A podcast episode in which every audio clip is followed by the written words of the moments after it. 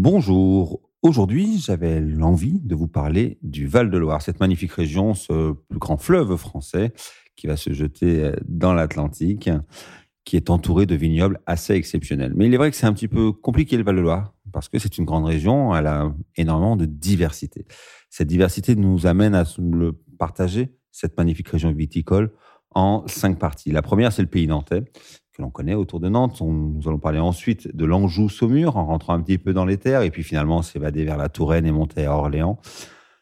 Et ensuite, les vins du centre, du Nivernais-Berry, avec les Sancerres, entre autres, et les Pouilly fumés, et puis les vignobles proches du Massif central, dont on parlera rapidement après. On va commencer par le pays nantais, région magnifique, océanique, qui va nous amener comme ça des embruns euh, qui nous proviennent de l'Atlantique et qui va faire que nous sommes vraiment sur un terroir privilégié pour les vins blancs. Les vins blancs qu'on connaît plus simplement sur les gros plans du pays nantais, mais qu'on connaît sur des terroirs assez magnifiques, euh, par exemple sur les muscadets, les muscadets de Sévrémen, les muscadets de la côte de Grandlieu, par exemple, euh, qui vont nous offrir le melon de Bourgogne, ce cépage qu'on appelle aussi tout simplement le muscadet, typique de la région, avec des vins sur la vivacité, sur la fraîcheur, parfois, comme sur certaines dénominations euh, municipales, un peu plus de complexité, une forme d'onctuosité un petit peu plus marquée, alors que souvent les muscadets sont connus pour leur vivacité, cette vivacité qui accompagne ces magnifiques plateaux d'huîtres, par exemple, mais pas que. Hein. On peut s'amuser sur euh, euh, des poissons juste criés avec un petit beurre dit à la nantaise, un petit peu comme ça légèrement acidulé. Donc, Muscadet, également intéressant sur le vieillissement. Donc là, nous sommes vraiment au cœur du pays nantais, première région vraiment axée sur les vins blancs. Et puis après, on rentre un petit peu dans les terres, comme je vous l'ai dit. Nous arrivons sur Angers, cette région de l'Anjou, Saumur, où on commence à voir d'autres vins blancs, d'autres cépages, autour d'un grand cépage, d'un des plus grands cépages connus au monde, qui est le, chenin. Ce chenin, il va nous savoir faire des grands vins blancs avec une forme de vivacité en fin de bouche, qui va nous amener des vins très tendus. Les amateurs de vin blanc aiment beaucoup ce type de vin et en même temps beaucoup de complexité au nez avec de grands potentiels de vieillissement.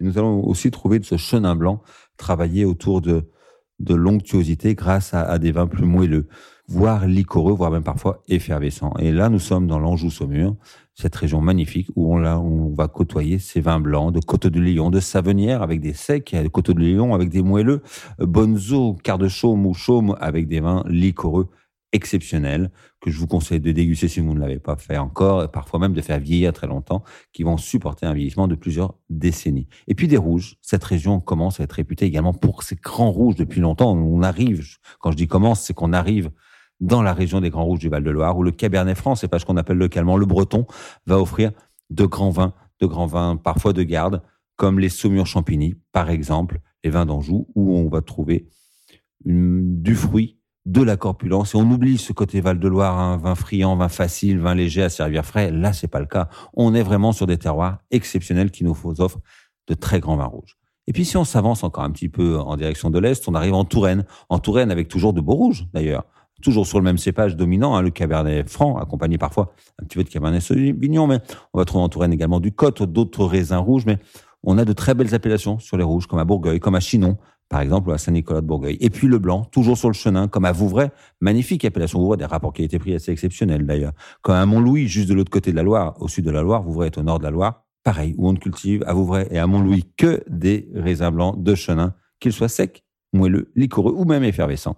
Donc, à découvrir vraiment. Et puis, si l'on continue, on, va arriver dans cette région du Nivernais-Berry, autour de Nevers, autour du département du Cher d'un côté, du Loiret de l'autre, et on va découvrir les Pouilles fumées sur euh, euh, la rive droite de la Loire et les Sancerres sur la rive gauche, autour du vignoble de, de Chavignol, par exemple, également connu pour son fromage de chèvre.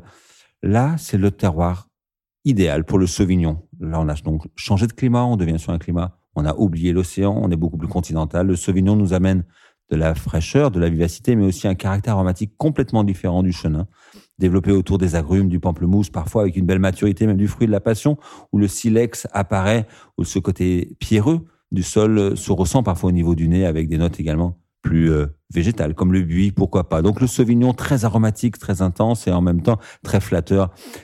des, des vins blancs souvent qui apportent beaucoup de plaisir et relativement facile à comprendre.